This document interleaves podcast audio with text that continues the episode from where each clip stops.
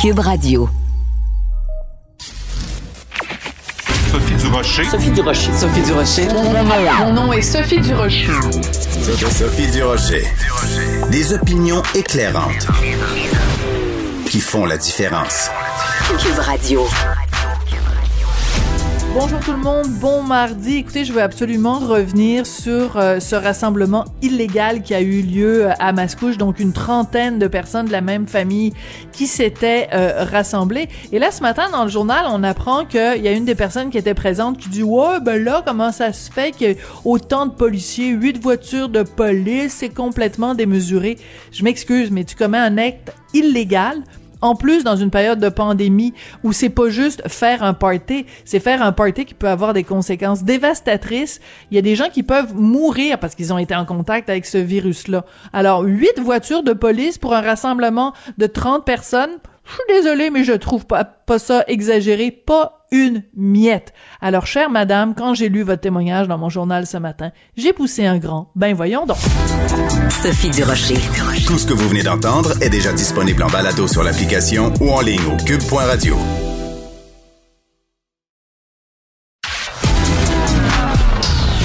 De la culture aux affaires publiques. Vous écoutez Sophie Durocher. Cube Radio. Et la la la la la fameuse entrevue de Harry et Meghan avec Oprah Winfrey dimanche soir continue de faire couler de l'encre. La l'expression qui revient le plus souvent, je pense que c'est enfant gâté. On va en parler avec Joseph Facal qui est euh, chroniqueur blogueur au Journal de Montréal, Journal de Québec. Bonjour Joseph. Bonjour Sophie. Sniff, sniff, sniff, ouin, ouin, ouin. Nous sommes de pauvres victimes d'un système euh, oppressif, euh, victimes d'une cage dorée. Nous sommes euh, enfermés. euh, C'est terrible ce qui nous arrive. Hey, s'il vous plaît, est-ce qu'ils pensaient vraiment qu'on allait verser des larmes devant leur sort de, de pauvres petits-enfants riches? Je pense que... Comment dire? Comment dire? Je pense que s'ils pensaient faire pleurer tout le monde, c'est complètement raté. Euh, mais je soupçonne qu'il doit y avoir quand même une frange de l'auditoire, des gens possiblement plus jeunes que nous, qui, eux, évidemment, euh, voyant les réactions majoritairement négatives, sont plutôt discrets.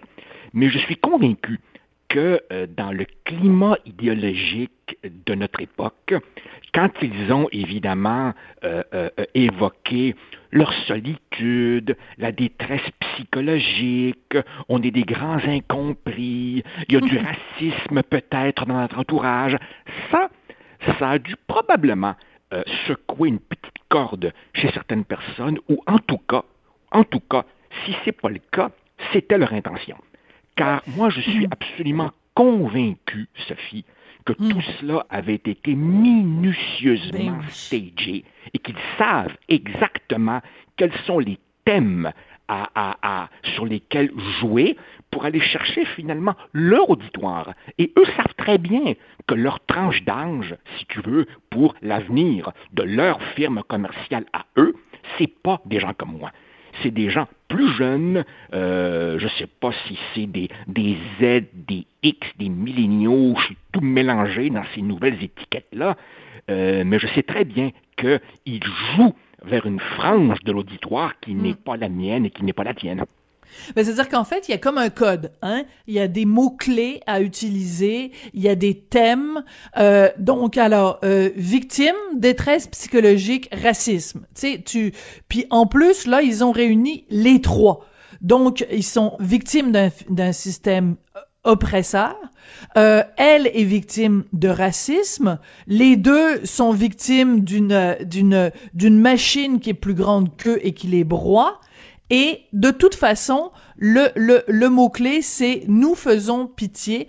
Mais il y a quelque chose d'indécent. Et j'en, parlais hier euh, matin avec, avec Pierre Nantel. C'est que depuis un an, l'humanité au complet est confrontée à un drame épouvantable. Il y a des milliers et des milliers de gens qui sont morts. Ceux qui sont pas morts ont d'une façon ou d'une autre subit des contre-coups économiques euh, violents ou des contre-coups psychologiques, de ne pas pouvoir voir les gens qu'on aime. Je trouve ça indécent. Indécent. Et, absolument. Et, en plus, euh, n'oublie pas, euh, dans tout ce que euh, Meghan a évoqué, il y a aussi un sujet qu'il ne faut évidemment pas prendre à la légère. elle, a, elle a laissé entendre qu'elle avait peut-être, comment dire, contemplé l'idée de commettre peut-être quelque chose d'irréparable. Et là, je t'avoue, je t'avoue que face aux gens qui souffrent d'une vraie détresse psychologique, euh, voir ces deux tourtereaux-là euh, essayer de nous faire brailler, euh, j'ai trouvé ça, j'ai trouvé ça fort de café. Et je vais te dire une chose d'un peu paradoxale. Plusieurs commentateurs ont, notamment toi, avec justesse, dit que ça allait peut-être accentuer la, la crise de confiance envers la monarchie, institution désuète, mais en même temps, en même temps, je vais te confier que moi, républicain et souverainiste, j'ai eu une espèce de pensée sympathique pour la grand-mère qui, dans cette affaire-là, essaie, malgré ses chapeaux ridicules, de préserver sa dignité et qui est vraiment pognée avec cette gang de braillards absolument dysfonctionnels. oui. Mais en même temps, il y a pire parce qu'il y a euh, son fils Andrew qui est euh, soupçonné d'avoir fricoté ah avec Jeffrey Epstein et d'avoir euh, ah abusé de, de, de, jeunes filles mineures. Je trouve que ça c'est pas mal plus grave et c'est et, et, aussi la, la, la, la, complicité ou enfin le silence complice de la monarchie face aux ajustements absolument bah, potentiellement parce que c'est des allégations, là, ça n'a pas encore été prouvé de quelque façon que ce soit, euh, mais je, je, trouve ça assez particulier quand même. la monarchie pue. La monarchie, ça sent pas bon. Euh, ce qui se passe derrière les portes closes, ce que ce que ce qu'on ce qu'on permet à ces gens-là, euh, parce qu'ils ont une couronne sur la tête qu'on n'accepterait pas du commun des mortels, moi, personnellement, ça me pue au nez. Alors, de voir euh, ces deux euh, membres de la, de, la, de la famille royale qui veulent avoir le beurre, l'agent du beurre et la couronne de la fermière, qui veulent euh, euh, prendre leur distance avec la famille royale, mais continuer à avoir un garde du corps qui va les protéger 24 heures sur 24. Tout ça me paraît d'un ridicule consommé et je ne comprends pas qu'il n'y ait pas plus de gens qui disent le roi est nu. Oui, en, en même temps, en même temps, je te dirais que leur mise en scène et, les thèmes sur lesquels ils ont décidé de s'avancer sont tellement, tellement, tellement, tellement révélateurs de notre époque. C'est-à-dire que aujourd'hui, il faut ramener ça à son petit nombril, ses petits sentiments, jouer l'incompris. Et d'une certaine façon, euh, je te dirais que si quelqu'un a 17, 18, 20 ans, bon, à la limite, je peux comprendre. Mais, mais, mais, mais rappelle-moi donc, ils ont quoi, là? 36 et 39, là? Euh, voilà. quelque chose comme ça, là? On a envie de leur dire, hey, grandissez un peu, là. Franchement, tu sais. Euh, alors, alors, bon, bref, euh, quelles seront les, les, suites de ça?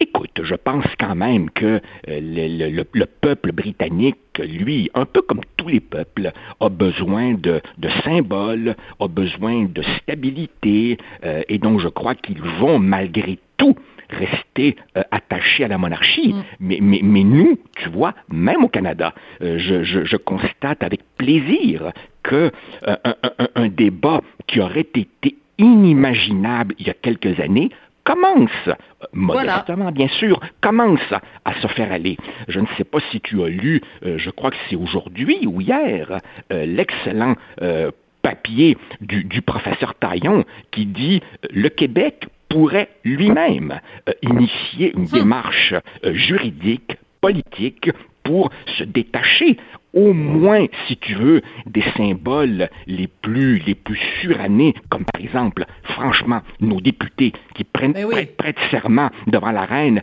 Écoute, Sophie, je l'ai fait moi-même. Il y a de Ben oui, longues pauvre années. toi. T'as pas idée. Oh, je, je demande pas la pitié. Hey, j'étais, Je venais d'être élu, je venais d'être élu député. J'étais tellement fier. Mais très franchement, t'es au Québec dans Ça les années, ben, à l'époque 90, et, et franchement, t'es en train de prêter serment à la reine d'Angleterre. C'est proprement surréaliste. Enfin. Oui. Puis écoute, on, on, on s'en rappelle à chaque fois qu'on sort notre portefeuille puis qu'il y a des billets de 20 dollars avec la reine euh, dessus et toutes les, les institutions qui viennent avec ce ridicule consommé de gouverneur général qui nous coûte des millions de dollars par année et euh, et, et en plus ça crée toute cette espèce d'aura où euh, des gens qui, parce qu'ils sont les représentants de la reine, se prennent pour la reine. Mais je veux revenir avec toi, Joseph, parce que c'est toujours intéressant de réfléchir à voix haute avec toi à quelque chose de plus fondamental. On vit dans une société et à une époque où on, on considère les gens selon ce qu'ils ont accompli. Qu'est-ce que tu as créé? Qu'est-ce que tu as fait de différent? Qu'est-ce que tu as apporté à l'humanité? Et à côté de ça, on a des gens qui sont connus et qui font des millions de dollars juste à cause du sang qui coule dans leurs veines. Qu'est-ce qu'il a accompli euh, Harry? Qu'est-ce qu'il a accompli William? Qu'est-ce qu'il a accompli Charles? Nada. Le- leur, leur existence est justifiée par le fait que de la famille où ils sont nés. Ça va à contre-courant de tout ce qu'est notre époque. Ah, Sophie, toi et moi, qui, qui sommes des, des passionnés de cinéma, je ne doute pas que tu as vu ce magnifique film dans lequel Meryl Streep interprète Margaret Thatcher. Ben Ça oui. s'appelle Iron Lady. Et Ah vers ben c'était la fin- formidable. et vers la fin de sa vie, quand, quand Margaret Thatcher est à la retraite et qu'elle réalise qu'elle commence à avoir des problèmes de mémoire et tout, elle est à la maison avec son vieux mari Dennis en train de se faire un thé et elle dit, dans mon temps, les gens voulaient être reconnus pour ce qu'ils font. Aujourd'hui, c'est pour ce qu'ils sont. Alors effectivement, voici un jeune homme, euh, lui, qui veut monnayer ses titres sans faire le travail qui vient avec et qui semble absolument étonné que beaucoup de gens euh, soient euh, dérangés par ça. Voici quelqu'un qui se plaint évidemment de la lourdeur de ses fonctions, alors que, comme disent les Américains, avec une métaphore de baseball, il est né au troisième but de la vie, là, tu sais, et il n'a jamais eu le- le- l'incertitude, le, risque, au moins qu'il se garde une petite gêne, là. Mais bon, enfin, Ouais. c'est tellement, tellement révélateur de notre époque où je te dirais que une des choses qui est en train de mourir au champ d'honneur, c'est la pudeur. As-tu Oui. vraiment besoin de raconter tes petits états d'âme à la planète entière? Il Oui. semblerait que oui. Et c'est aussi que euh, il y a- il y a- il y a- ça dit aussi quelque chose sur notre époque, c'est le ressenti. Moi, je ressens ça. Alors que euh, à, à une certaine époque, les gens étaient reconnus pour euh, pour leurs idées ou, comme je le disais tout à l'heure, pour ce qu'ils avaient accompli.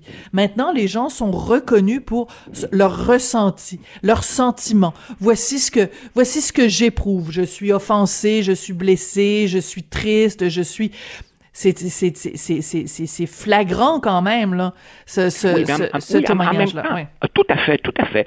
Ça, c'est évidemment une conséquence de, de, de l'ultra-individualisme et c'est aussi, bien sûr, une, une, une conséquence d'avoir poussé très loin ce qui, au départ, est quand même une bonne idée. Bien entendu, ne garde pas tout à l'intérieur et exprime-toi. Mais à un Oui, moment donné, trop c'est trop. Quand tu penses que, par exemple, dès la petite école, euh, on demande aux enfants d'extérioriser leur vécu pas grave.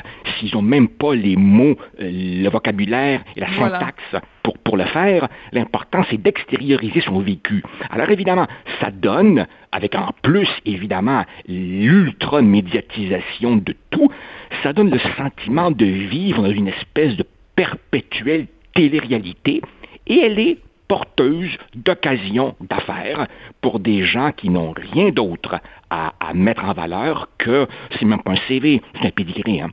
C'est être le fils du fils du fils de. Écoute, il est sixième dans la, dans, dans la succession Voilà. au trône. Il, Il ne roi. aucune espèce de rôle. euh, mais enfin, bon, bref, écoute, que veux-tu? C'est désespérant.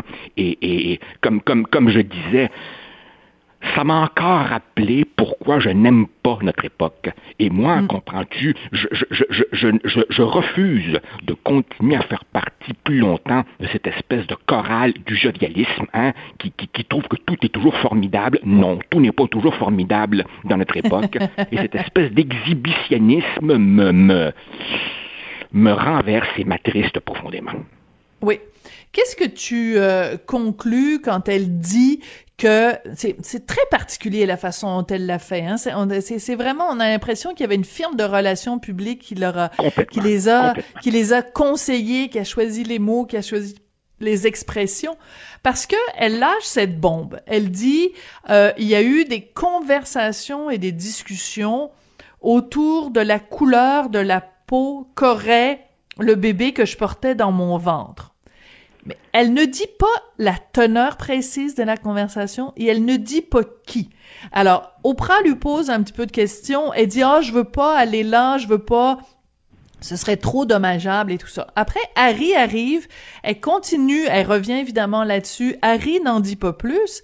Et le lendemain seulement, le lendemain, Oprah Winfrey donne une entrevue à CNN en disant c'est très important pour le, prince euh, William de, de me dire, il m'a demandé de vous dire que ce n'était ni la reine ni euh, Philippe qui avait tenu ces propos-là. Alors, si c'était si important pour Harry, pourquoi ne l'a-t-il pas dit lors de l'entrevue? Donc, ça l'arrangeait de laisser planer le doute sur mon Dieu, c'est qui l'horrible personne qui a fait ça? Et quand- on, on ne sait toujours absolument. pas le fin mot de l'histoire. Est-ce que ce qui a été dit, c'est « Oh mon Dieu, c'était écœurant, il va y avoir un noir dans la famille royale » ou c'est quelqu'un qui simplement en toute bonne foi et en toute innocence, a dit ben je- vu que toi, Meghan, tu es à moitié noire, à moitié blanche, et que euh, euh, que Harry est blanc, je me pose la question tiens, là, cet enfant-là, quelle couleur il va être? Je veux dire, on sait pas. Non, mais euh, sur le, le degré, on sait pas à quel point on doit mettre notre thermostat d'indignation. On doit-tu être juste un tout petit peu inquiété ou on doit être outré? On le sait pas parce qu'on ne sait pas la, la teneur de cette conversation-là. Ah, je, je, je, je, t'avoue, Sophie, que, que, que quand je regarde, euh, quand je regarde cette jeune femme, la, la, la couleur du métissage ne, ne, ne, ne m'avait même pas frappé. J'avais pe- pe- peut-être que je vis euh, dans une é- peut-être peut-être que je suis pas assez sensible à ces questions, mais, mais très franchement, j'avais même pas vu cette question de, de, de, de, de ses origines. Mais, mais tu as tout à fait raison. À partir du moment où on accuse, sans dire précisément qui on accuse, ben là, d'une certaine manière, c'est toute l'institution Voilà. que l'on vise. Et moi, tu je nommes personne, tu nommes tout le monde. Voilà. Ouais. Je refuse de croire que ce n'était pas prémédité. Je suis convaincu que c'était pour causer le plus de dommages possible. Et là-dessus, c'est évidemment, de leur point de vue, une grande réussite, puisqu'évidemment, tu as vu, dès le lendemain, des députés de l'opposition euh, se sont dit, il faut une enquête, on veut savoir c'est qui. Le premier ministre, évidemment, s'est retrouvé un peu sur la sellette en train de Boris dire, je refuse ouais. de commenter, j'ai des choses plus importantes à faire, la pandémie notamment. Alors, tu vois, clairement, clairement, clairement, c'était, c'était délibéré.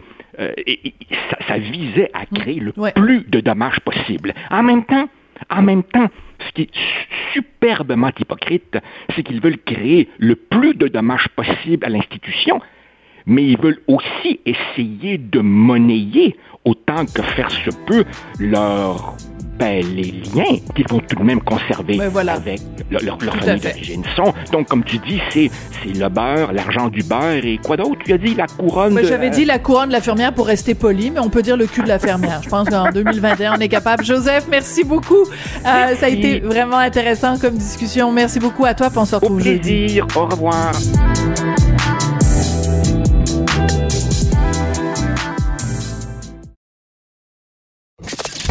Avertissement. Cette émission peut provoquer des débats et des prises de position pas comme les autres. Vous écoutez Sophie Durocher. On se cachera pas qu'évidemment la pandémie depuis le début a causé énormément de détresse psychologique et en particulier, on en a parlé régulièrement, en particulier auprès des gens qui ont eu un deuil à vivre, parce que le deuil en pandémie est complètement différent du deuil en temps normal. Déjà que c'est difficile en temps normal. Et là, il y a une, étude très sérieuse, une étude universitaire qui vient confirmer l'impact sur les familles qui ont vécu euh, ce deuil en temps de pandémie. On va en parler avec Annie Saint-Pierre, elle est directrice générale de la Corporation des thanatologues du Québec. Madame Saint pierre bonjour. Bonjour à vous, bonjour à tous vos auditeurs. Vous êtes gentille. Madame Saint-Pierre, comment allez-vous? Ça va, ça va. Moi, personnellement, ça va bien. On a beaucoup, mais euh, beaucoup de sensibilité euh, envers les familles endeuillées avec qui on travaille quotidiennement et c'est, on est vraiment préoccupé par la situation actuelle. Alors, cette étude que vous avez euh, rendue publique, c'est extrêmement intéressant. Il y a beaucoup, beaucoup de matière. Alors, on va commencer tout de suite avec euh, le début. Donc, c'est une étude, une recherche qui a été menée par un professeur qui s'appelle Jean-Marc Barrault de l'Université de Montréal. Et ce que ça démontre, entre autres, c'est que des mesures sanitaires, on le sait, pas plus de 25 personnes pour euh, les entreprises funéraires, ça rend le deuil plus compliqué. Pourquoi, Madame Saint-Pierre? Oui, en fait, évidemment, on, le comprend rapidement. Les premières euh, observations qui ont été euh, soulevées par les familles qui ont été interrogées, c'est le nombre de personnes limitées à 25 qui euh, vient compliquer le deuil. Et le deuxième facteur est la distanciation physique. Et le troisième facteur est l'absence de chaleur humaine. Ce sont les trois principaux facteurs qui ont été rapportés là, par les familles qui ont participé à cette recherche-là, qu'on remercie. Hein. Euh, D'ailleurs, vous comprendrez que c'est des familles qui sont en deuil, c'est des familles qui mhm. sont blessées, qui sont perturbées, qui ont collaboré et qui ont accepté de répondre à nos questionnaires à l'intérieur de cette recherche-là. D'accord. Donc le nombre, on comprend que euh, limité à 25, c'est c'est pas beaucoup euh, parce que ben quand quelqu'un meurt, euh, on, veut que la famille, que les amis, que les collègues puissent venir témoigner. Le, le fait que ce soit restreint à 25, quel impact ça a? Justement, vous venez de soulever trois choses tellement importantes. Vous avez parlé de famille, d'amis et de collègues. À 25 personnes, il est évident qu'on ne peut pas euh, inviter euh, toutes ces catégories de proches-là à venir dire un au revoir à la personne qui est décédée. Donc, n'ayant pas la possibilité actuellement de faire ce qu'on appelle la rotation dans les entreprises funéraires, on est limité à imposer aux familles 25 personnes maximum pour une seule séance. Donc, c'est mm-hmm. très difficile euh, pour les familles de d'avoir à trancher, et d'ailleurs l'étude le souligne, que euh, le fait de respecter, de devoir respecter une limite de 25 personnes divise les familles qui ont à choisir qui euh, du cousin ou de la mm. cousine, du collègue ou du collègue va pouvoir se présenter à l'entreprise dans l'entreprise funéraire pour dire au revoir ou offrir les condoléances aux proches de la personne décédée. Donc, notre étude vient démontrer, et on l'observe sur le terrain quotidiennement. Il y a de la chicane. Ben oui, ben oui, on voit l'impact que ça a, là. Euh, la détresse qui est profonde. Et maintenant, c'est une étude de l'Université de Montréal qui vient le qui vient le démontrer. Et euh, la publication arrive au moment où jeudi, le gouvernement du Québec va tenir une commémoration pour les personnes qui sont décédées de la COVID. Et c'est important de dire pour nous, dans le domaine funéraire, oui, il y a des personnes qui sont décédées de la COVID et c'est louable et c'est correct qu'on tienne une journée de commémoration pour eux. Mais il faudrait pas oublier qu'il y a eu 74 000 décès au cours de la dernière année et c'est autant de familles qui ont été affectées par les mesures sanitaires. Alors, c'est vraiment hmm. important pour nous de soulever cette affaire-là. Je vous remercie de prendre le temps de le faire aujourd'hui. Ben c'est tout à fait normal parce que c'est un sujet euh, qui, qui nous touche tous. Hein? On est tous mortels, donc euh, ça va tous nous toucher à un moment donné euh, ou l'autre. Et on sait, et ça a été ça aussi documenté que le deuil c'est un processus difficile, c'est un processus qui est long et il y a différentes étapes. Et justement, le fait que on ne puisse pas avoir ce, ce, contact humain. C'est-à-dire que j'imagine, bon, euh, euh, notre père meurt ou notre euh, notre sœur, peu importe, on est au salon funéraire, les gens arrivent, ils sont très peu nombreux, et là arrive la situation où les gens, ont, nous on pleure, les gens pleurent, et on peut pas se prendre dans nos bras. Oh, mm-hmm. Mon Dieu, que ça doit être difficile. Oui, c'est difficile, mais il y a quand même, Mme Drochet, des, des, des, des suggestions qu'on peut faire. C'est peut-être aussi réconfortant pour une personne de la regarder droit dans les yeux, avec un hmm. regard franc, en mettant une main sur notre cœur et en lui hmm. disant à quel point on pense à elle et à quel point on est avec elle. Donc, je pense que c'est des marques d'affection qui peuvent quand même se faire euh, sans avoir à faire d'accolade dans les entreprises funéraires. Et c'est pour ça qu'on continue de dire aux autorités de la santé publique et au gouvernement qu'on croit qu'on est en mesure euh, d'augmenter la limite des personnes tout en offrant des rituels funéraires tout à fait sécuritaires. On, le voit souvent, Madame Durocher, le public et, le voit souvent à, à, la télévision lors des funérailles protocolaires, les gens circulent à la queue leu, comme on dirait en, bon québécois, à deux mètres de distance, en, en étant en mesure d'offrir leurs condoléances. Alors, on est vraiment en mesure de d'appliquer ce concept-là avec des principes de passé et des cordons de sécurité dans nos entreprises funéraires. Écoutez, on a même vu certains de nos membres qui ont euh, justement là euh, installé des corridors ou des cordons de sécurité pour que la famille soit isolée afin que les hum. gens ne soient pas tentés d'aller les serrer dans leurs bras et tout. Avec un plexiglas ou... Euh? Exact. Avec un cordon de sécurité, exemple. Euh, D'accord. Donc, qui fait que la famille est en retrait, mais qu'elle peut voir les gens avec un signe de la main, une main sur le cœur, un, une imitation d'accolade. Donc, c'est vraiment des choses qu'on est capable d'appliquer, de faire respecter. Après un an, là, les Québécois le savent, ce qu'ils ont à faire, là. Donc, euh, donc, ce que vous réclamez. Ouais. Ce que vous demandez, c'est que qu'on puisse augmenter le 25. Puis je veux revenir sur un mot clé que vous avez utilisé, Madame Saint-Pierre, euh, tout à l'heure. Vous avez parlé d'une rotation. Pourquoi on pourrait pas justement avoir les trois catégories que j'ai nommées tout à l'heure? Il y a les, il y a la famille, il y a les amis, il y a les collègues. Pourquoi on dirait pas Il peut y avoir un premier groupe de 25 qui viennent présenter les, condoléances. Une fois que ce groupe de 25-là est sorti, ben il y a un deuxième groupe de 25 qui vient. Pourquoi on, on, on, on dit au total ces 25? Si ces 25-là, une fois qu'elles ont présenté leurs condoléances, elles pourraient quitter, puis on pourrait à ce moment-là faire une rotation et permettre à beaucoup plus de gens de faire de venir présenter leurs condoléances.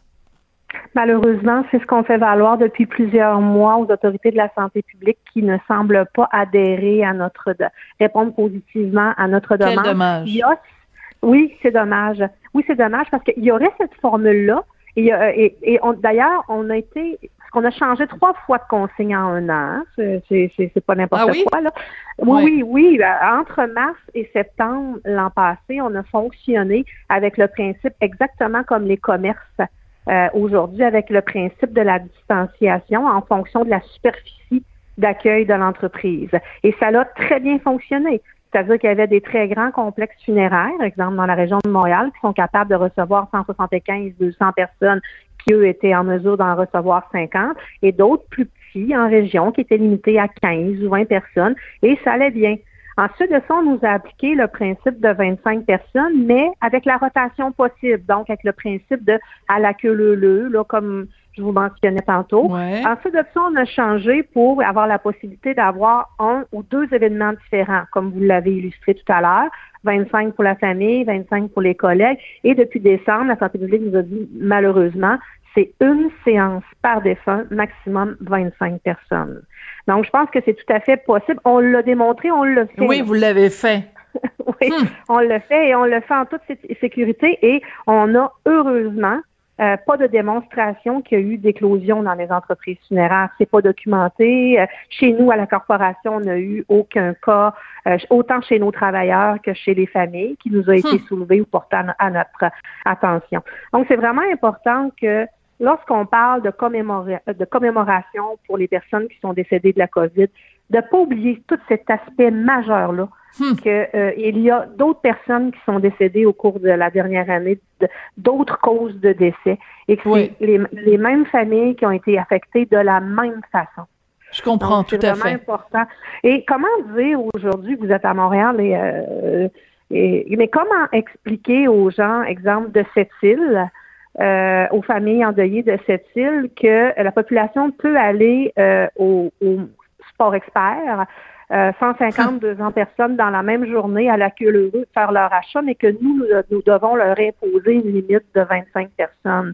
Donc, c'est vraiment, c'est vraiment un rôle vraiment ingrat qu'on a à jouer actuellement parce que c'est nous qui devons faire appliquer les règles. Ouais. C'est ça, la, comparaison avec le centre d'achat ou la comparaison avec bon l'épicerie ou le sport expert est toujours euh, ça fait toujours mal quand on compare à ça parce qu'il y a plein de choses qui nous paraissent nous essentielles hein, euh, et euh, avec des choses qui sont moins euh, essentielles. la mort, on, on, y est confronté. On peut pas dire ben tu, tu, mourras un autre jour parce que aujourd'hui on peut pas aller te voir. Alors que acheter des souliers de course, ben c'est quelque chose qui peut être remis à plus tard. D'ailleurs, ça m'amène sur l'autre euh, sujet, c'est que euh, donc cette fameuse étude de Monsieur Barrault de l'université de Montréal, ça montre aussi que il y a des gens qui sont et qui ont exprimé le fait qu'ils devaient faire leur deuil deux fois, c'est-à-dire que euh, une première fois aller au salon et les funérailles sont remises à beaucoup plus tard. Euh, et à ce moment-là, c'est ça n'aide pas le processus de deuil. Aussi, un autre élément, c'est le fait que, par exemple, quand on fait des, euh, des, des, cérémonies euh, bimodales, c'est-à-dire des gens qui sont en, en, en, personne et des gens qui sont sur Internet, ben les, les gens qui sont sur Internet ne peuvent pas voir le corps. Et Dieu sait que mm-hmm. pour certaines personnes, c'est important dans le processus du deuil de voir le corps de la personne aimée. Et oui, et même en 2021. Oui, hein? Alors, euh, oui, oui, même en 2021, bien qu'on a tendance à croire tout à fait le contraire, et on sait que c'est documenté que si on veut euh, faciliter le deuil, c'est un élément qui est essentiel de se recueillir auprès de la personne défunte. Donc, euh, et c'est soulevé dans cette étude-là que l'arrivée du phénomène de ce qu'on appelle les funérailles virtuelles, donc la possibilité d'offrir aux familles la mm. diffusion de la cérémonie en ligne. D'ailleurs, premièrement, ce n'est que 33% des familles qui acceptent euh, cette proposition-là, alors que le reste, 67% préfèrent reporter à plus tard en espérant euh, un retour à la normale. Alors, on voit bien que le retour à la normale tarde et c'est ce qui se produit actuellement dans ce qu'on appelle le phénomène inquiétant du deuil reporté. C'est ça. Le deuil reporté, c'est toutes les choses dont on vient de parler euh, depuis le début. Et je le sais, je reviens souvent avec ça, mais il y a vraiment des étapes dans le deuil. Et si on suit pas les étapes dans le bon ordre, ben ça peut avoir des conséquences euh, à long terme. Vous, vous êtes bien placé pour euh, pour le savoir. Qu'est-ce que ça peut avoir comme conséquence? Il y, a, il y, a, deux écoles de pensée, oui, effectivement, sur les étapes du deuil. et oui, en termes psychologique, il y a deux écoles de pensée bien différentes là-dessus. Certaines euh, croient fermement à euh, euh, les étapes du deuil, alors que d'autres ont davantage tendance à dire, ben moi, je comprends pas parce que l'étape de la colère, je l'ai pas passée. Alors, il est tout à fait possible que certaines étapes aussi ne se, se fassent mm-hmm. pas sentir. Donc, c'est pour ça que souvent on dit que chaque deuil est unique, chaque personne le vit à sa façon, mais un deuil ne se met pas sur pause, ne se met hmm. pas à off. Donc, et c'est là qu'on arrive, et comme on sait que les rituels funéraires en font partie intégrante, et c'est là où on arrive aujourd'hui en disant que le deuil reporté est un, un, des facteurs de euh, complications euh, dans l'ensemble du deuil. Ouais en même temps, il y a peut-être des gens qui nous écoutent, Madame Saint-Pierre, et qui disent oui, bon, c'est bien beau, elle est super intéressante, Madame Saint-Pierre, mais en même temps, qu'est-ce que vous voulez qu'on y fasse? On, on, on, se bat contre une pandémie, euh, on n'a pas le choix. Alors euh, oui, c'est sûr que c'est plus difficile de faire le deuil, mais en même temps, tout ce qu'on fait dans la vie de tous les jours est rendu plus difficile par mm-hmm. la pandémie. Qu'est-ce que vous répondriez à ces gens-là? Mais je vous dirais que c'est comme vous l'avez soulevé vous-même tout à l'heure, on parle de commerce essentiel, on, on parle de services prioritaires et s'il y a quelque chose qui est mm. bien essentiel, euh, dans la vie, ben c'est de faire le deuil d'une personne qu'on a perdue, d'autant plus qu'on sait que dans certaines circonstances, euh, les gens, les proches ne peuvent même pas accompagner Hmm. la personne malade Voilà. dans les dernières étapes de sa vie ou à la fin de sa vie. Serait-il possible qu'on permette aux endeuillés de voir la personne défunte avant qu'il ne soit trop tard? On connaît les conséquences psychologiques que Mm. ça peut avoir ensuite par la suite. Donc, oui, et loin de moi ou loin de nous, euh, l'idée de vouloir banaliser l'importance des mesures sanitaires en place actuellement, une pandémie affecte tout le monde et on est très bien placé pour connaître les conséquences de ce Oui. virus-là. On le sait très bien. Mais par contre, on est très bien placé aussi parce que ça fait des années qu'on travaille avec les maladies infec- infectieuses. On a déjà des protocoles qui sont très Hmm. bien établis et qui sont intégrés dans nos lois sur nos façons de travailler Hmm. dans nos entreprises euh, funéraires lorsqu'une personne décède et qu'elle est porteuse d'une maladie à déclaration euh, obligatoire ou d'une maladie. Donc c'est pas c'est pas nouveau pour nous là, cette Je façon comprends. de travailler là. On en a vu d'autres. Puis je pense qu'en tant qu'entreprise professionnelle, on est en mesure de pouvoir augmenter la limite euh, des personnes euh, en fonction de la distanciation sociale et dans un encadrement tout à fait sécuritaire afin d'aider, de soulager les familles endeuillées. Ben écoutez, moi je suis dans votre équipe. Moi, je vote pour vous là. Je, je, je suis d'accord. euh, je suis d'accord avec vous. Je trouve que vous nous avez apporté d'excellents arguments et en plus cette étude, donc euh, euh, cette recherche drôlement intéressante euh, à l'université de Montréal. Annie Saint-Pierre, je rappelle que vous êtes directrice générale de la Corporation des thanatologues du Québec. Merci beaucoup d'être venue nous parler aujourd'hui. Puis euh, en espérant en espérant que votre euh, que le gouvernement va entendre votre appel à un certain assouplissement des règles, je pense que ça ferait du bien à tout le monde et à tous les les endeuillés présents et futurs parce que c'est sûr qu'il y en aura d'autres. Merci beaucoup. Justement, on le fait au nom des familles endeuillées.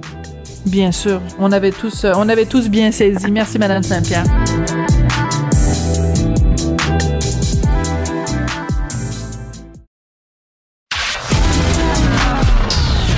De la culture aux affaires publiques. Vous écoutez Sophie Durocher. Cube Radio. C'est le texte le plus lu sur le site du Journal de Montréal, Journal de Québec. Euh, Aujourd'hui, les jeunes adultes ont le plus souffert de la pandémie. C'est ce qu'on apprend dans un sondage léger auprès des 18-34 ans. On va en parler avec Jean-Marc Léger. Il est président de la firme de sondage Léger. Jean-Marc, bonjour. Oui, bonjour. Jean-Marc, euh, c'est, je pense que quiconque a dans son entourage des jeunes qui ont cet âge-là, entre 18 et 34 ans, sait à quel point ça a eu un impact sur eux. Mais toi, quand tu as fait ce sondage-là, est-ce que tu as été surpris de l'ampleur des résultats? Oui, parce qu'on on se doute, j'ai des enfants aussi, on, a tous euh, dans notre entourage des jeunes, on sait que la pandémie a un impact direct sur, euh, leur qualité de vie, mais là la question, c'est une question qu'on pose depuis un an euh, sur, sur le fait, est-ce que votre, comment vous évaluez votre santé mentale? C'est un autodiagnostic finalement. là. Oui. Et depuis un an, c'est au moins 7 à 10% de plus de jeunes qui nous disent que leur santé mentale est mauvaise. Mais là, Hmm. on atteint des taux depuis janvier de 32% des jeunes. Donc, un jeune sur trois dit que sa santé mentale est, est mauvaise. Fait que si la première vague, c'est un problème de santé, Sophie, la deuxième vague est un, un- un problème économique, la troisième vague qui s'en vient, c'est un problème de santé mentale. Le tiers des jeunes sont affectés personnellement. D'accord. Euh, qu'est-ce qui fait le plus mal à ces jeunes-là de 18-34 ans? Qu'est-ce qui fait qu'ils ont une telle détresse? Mais ça va plus loin que la pandémie, parce que globalement, dans toutes les études qu'on fait, puis on en, a- on en réalise euh, plus de 2000 par année, là, on s'est aperçu que la pandémie n'a fait qu'accélérer des phénomènes qui existaient. Les jeunes étaient déjà fragiles émotivement avant. La pandémie accélère cet état-là. Regardez quelques chiffres. L'Institut de la statistique évalue ce qu'on appelle la détresse psychologique.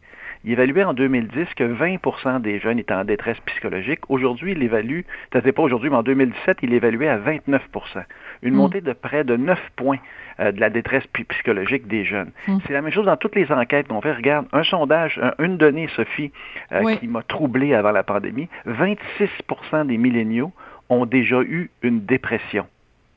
26 Et Mm. c'est une donnée que, que je raconte, mais qui ne fait pas beaucoup réagir. Pourtant, c'est catastrophique.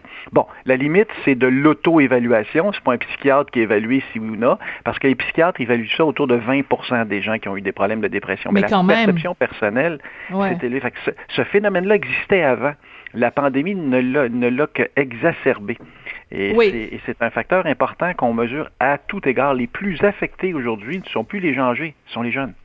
Oui, et ça c'est intéressant que tu ramènes ça, Jean-Marc, parce que toi et moi, on a fait quelques entrevues au cours des dernières années, et je me souviens le nombre de fois où tu as tiré la sonnette d'alarme, je me souviens très très clairement de discussions qu'on a eues toi et moi où tu disais ton énorme inquiétude face à cette détresse des jeunes.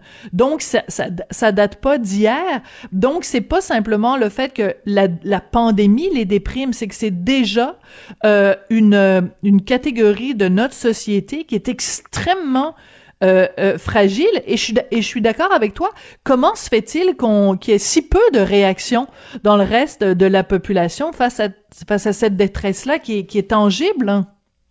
qui est tangible, puis qui est réel, puis qui existe. Et je vais, je vais vous donner une date en plus de la, du problème des jeunes. Ça a commencé surtout en 2010. On a vu un changement de, de perception des jeunes. Et qu'est-ce qui s'est passé en 2010? C'est la venue de tous les médias sociaux. Ah oui. Facebook est arrivé en 2004, mais la masse critique est arrivée en 2010. Pinterest 2009, Instagram 2010, et Snapchat 2011, TikTok 2016. Depuis l'arrivée des médias sociaux, les jeunes se, se, se, se sous-évaluent. C'est-à-dire qu'ils se comparent aux autres puis estiment que leur vie est ennuyante, c'est ce qu'on mesure. Ils envoient un post sur Internet puis ils veulent que les gens les aiment. Leur- le nombre de likes est extrêmement important. Ils sont toujours déçus.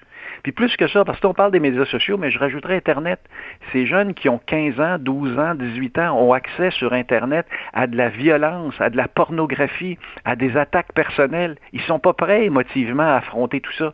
Ils ont l'air bien forts de l'extérieur, là, mais de l'intérieur, ils ont Mm. accès à de l'information qu'aucune génération depuis le début de l'humanité a eu accès à Hmm. cet âge-là. Fait qu'ils sont fragiles. Et, et ça, c'est cette génération. Ils ont un côté, il faut pas faire attention. Faut- Il y a aussi un côté extraordinaire. Ils sont plus éduqués, ils sont plus ouverts sur le monde. Il y a, il y a toutes sortes d'autres facteurs. Mm, cette mm, génération, elle est fantastique. Mais à l'intérieur, elle est fragile. Et la pandémie, dans le fond, ce qu'elle ce ouvre, c'est de montrer cette fragilité-là de la, de la jeunesse québécoise et canadienne. Ouais. En même temps, quand on parle des médias sociaux, euh, Jean-Marc, on peut pas s'empêcher de dire que, en- justement, en période de pandémie où physiquement ils ne peuvent pas se voir, le nombre de jeunes qui ont euh, soit l'école ou le cégep ou l'université euh, à distance, le fait qu'il y ait les médias sociaux, ça leur permet aussi de rester en contact. Donc, il y a aussi cet aspect-là qui est positif quand même. Ah oui, les médias sociaux, il y a quelque chose d'autant positif que négatif. Même les jeunes nous le disent. Ces données-là que je mentionne sont dans le livre Le Code Québec. J'ai fait Oui, oui, tout à fait. spécifique sur les milléniaux. Puis ce que tu dis, euh, Sophie, c'est exactement ça. Les- le- c'est le meilleur et le pire. Mais le problème des médias sociaux, c'est que c'est pas géré. C'est le Far West. On peut retrouver n'importe quoi. Alors qu'à la télévision ou à la radio, vous êtes réglementé. Il y a une limite de ce qu'on peut dire et ce qu'on peut faire. Dans les médias sociaux, la seule limite, c'est ceux que les médias sociaux s'imposent eux-mêmes. eux-mêmes. Par exemple, Donald Trump, pendant des années, il a, il a- il a été, il a été effrayant sur les médias sociaux. Il a critiqué, il a tout fait ce qu'il fallait pas faire. Parlant de santé ça- mentale, et- exactement. Et là, on l'a banni de Twitter. Twitter a décidé de le bannir. Mais pourquoi, il y a quatre ans, ils l'ont pas banni? Vous voyez, les règles sont, c'est vraiment le Far West sur les médias. Oui, il y a le meilleur et le pire avec les médias sociaux. Il faut pas s'opposer aux technologies. Il faut s'opposer aux technologies qui ont des impacts négatifs. Il faut mieux les gérer. Oui, oui, c'est ça. Mieux euh, les encadrer. Alors, ce qui est très intéressant dans le texte euh, de ce matin, dans le Journal de Montréal, Journal de Québec, puis comme je le mentionnais, c'est vraiment le texte là, le plus le plus lu sur notre site, ce qui, ce qui montre vraiment qu'il y a, y a de l'intérêt pour ces questions-là. Il y a des gens de la Fédération euh, étudiante collégiale du Québec, l'Union étudiante du Québec, les, les deux disent, ben, le sondage de Jean-Marc, ça correspond à ce que nous, euh, euh, on, on dit sur le terrain. Donc, et tout le monde est capable de se rendre compte, euh, et, ton sondage vient évidemment le, confirmer, mais ce que je veux dire, c'est que sur le terrain, c'est vraiment ça qui est, qui est, qui est ressenti. Donc, c'est quoi les solutions? Je sais que toi, tu es plus un sondeur, mais quand même, tu, tu, tu sondes justement l'âme des Québécois. Alors, euh, la solution, c'est quoi? À part euh, que tout le monde soit vacciné puis qu'on retourne à une vie normale le plus vite euh, possible? Mais quelles seraient les, les pistes, euh, d'après toi, selon euh, ton Code Québec, justement? Ben, premier élément, c'est de le comprendre, le phénomène, de l'accepter. Il y a vraiment une difficulté. Ça, c'est la première chose que la société québécoise puis que les spécialistes euh, la- le tiennent en considération. Et qu'il y a des investissements dans la santé mentale, dans l'encadrement des jeunes. C'est quand ils ont moins de 10 ans qu'on les forme à la vie. Fait qu'il faut être capable d'accompagner la prochaine génération. Parce qu'on parle des milléniaux, des Z, mais ceux qui sont nés après 2010, euh, Sophie, on les appelle les alphas, la génération alpha. Parce Ah, qu'avec. X, Y, Z, c'est les alphas. On a une nouvelle génération qui arrive. faut, faut bien les encadrer, faut bien les aimer, faut bien les comprendre à cette, cette jeune génération. Fait que ça, à mon avis, c'est un, c'est un premier, euh, premier facteur. C'est certain que la fin de la pandémie va être un effet considérable parce que ces jeunes-là qui se retiennent depuis 12 mois, nous, on est un peu plus âgés, mais avec le couvre-feu, on, on- on- on peut vivre avec ça. Les jeunes, avec le couvre-feu, c'est extrêmement exigeant de ne pas voir leurs amis, Oui. de ne pas sortir, de ne pas bouger. Fait que, à mon avis, la fin de la pandémie va aussi résoudre une partie, euh, une partie du problème. Après la pandémie de, de 1918, les jeunes ont fait ce qu'on a, ont créé ce qu'on appelle les années folles, les années Oui. suivantes. Moi, j'ai l'impression qu'il va y avoir un peu de folie là, qui va suivre la, la fin de la pandémie, à partir de l'été, à partir de l'automne prochain. Là, à partir de ce moment-là, on va voir ça. À mon avis, c'est un, c'est un premier effet. Mais c'est un problème plus grave que la pandémie. C'est plus profond que ça. Et là, ça prend vraiment, il faut vraiment s'y arrêter parce que moi, j'ai deux enfants, puis oui, il n'y a pas rien de plus important dans ma vie que mes deux enfants. Mais c'est la même chose pour la grande majorité des parents au Québec, là, puis ça, ça nous touche directement. Fait que moi, je Absolument. pense que le- leur parler, les comprendre, puis s'assurer de mettre des investissements nécessaires dans tous les organismes qui viennent aux, aux aides aux, aux jeunes, qui eux sont près du terrain, sont eux, le, le vivent dans, dans cette réalité-là. Ça doit Ouais. être, à mon avis, le prochain défi du Québec. Très intéressant, très intéressant. Écoute, c'est assez ironique parce que quand on va voir sur euh, la mosaïque du journal, ce que j'appelle la mosaïque, c'est quand vous allez sur le site du journal euh, et que vous voyez toutes les, les petites cases avec tous les tous les articles les uns à côté des autres. Il y a euh, le texte sur ton sondage et juste à côté, il y a le texte de mon mari Richard Martineau à propos justement des jeunes et des sacrifices qu'on leur demande. Ça s'intitule Pandémie. Il est temps de penser aux jeunes et je trouve ça très intéressant que même si vous êtes mais du vous n'êtes pas consulté, hein. Richard. Richard ne savait pas du tout, euh, je peux, peux en témoigner, quand il a écrit sa chronique hier, il savait pas du tout que ton sondage s'en venait. Mais ce que, ce que, ce que dit Richard dans ce, dans ce texte-là, c'est que c'est assez particulier parce que on a, depuis le début de la pandémie, bien sûr, pensé à, à protéger les plus âgés parce que ce sont eux qui sont les plus vulnérables. Mais en restreignant justement la population, on a fait, fait payer un prix très lourd aux plus jeunes. Est-ce que ça, dans le sondage, ça ressort? C'est-à-dire que on leur demande un sacrifice et en plus, on leur demande un sacrifice pour les plus âgés. C'est pas, c'est, on leur demande pas un sacrifice pour les protéger eux. Est-ce que ça rentre en, en ligne dans le sondage? C'est tellement vrai. On touche une corde sensible. Richard, souvent, il touche la corde sensible. On touche ça, c'est qu'on a Il voulu bon, protéger hein? des gens, ben, des gens plus âgés parce que Oui. forcément, il y avait le taux de mortalité très élevé. Mais là, l'effet direct maintenant, c'est la fragilité de cette jeune génération-là qui a, qui a subi les contre-coups. Qu'il faut les aider. Dans les sondages, on a un sondage qui s'appelle l'indice du bonheur, nous, qu'on Oui. mesure. Et on a mesuré l'indice de bonheur des jeunes qui a chuté de 10 points pendant la pandémie. Les. Québécois, ce ne sont plus le peuple le plus heureux au monde. là. Ça a chuté de 10 points. Mais ce qui est nouveau, c'est que les jeunes, ce sont eux qui sont les moins heureux. Et les plus heureux, plus tu vieillis, plus tu es heureux. Fait que la bonne nouvelle ce matin, Sophie, pour pas décourager le monde qui nous écoute, c'est que plus tu vieillis, plus tu es heureux. Donc, le bonheur est devant nous. oui, le bonheur est devant nous, mais c'est aussi, tu, tu l'as mentionné tout à l'heure. Écoute, moi j'ai, euh, donc Richard et moi on a un fils de 13 ans et Richard a d'une autre union deux filles, une qui a 21 et l'autre qui a 24 ans. Et je vois la différence entre ces deux, ces deux générations-là. Quand t'as 21, 24 ans, tu euh, sors le soir, tu sors le soir, tu sors le soir, c'est là que tu, euh, euh, que tu vis ta vie.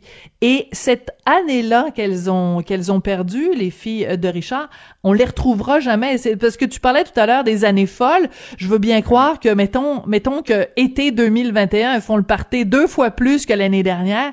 Il restera quand même cette année-là de perdu. Puis c'est une année où tu forges ta personnalité.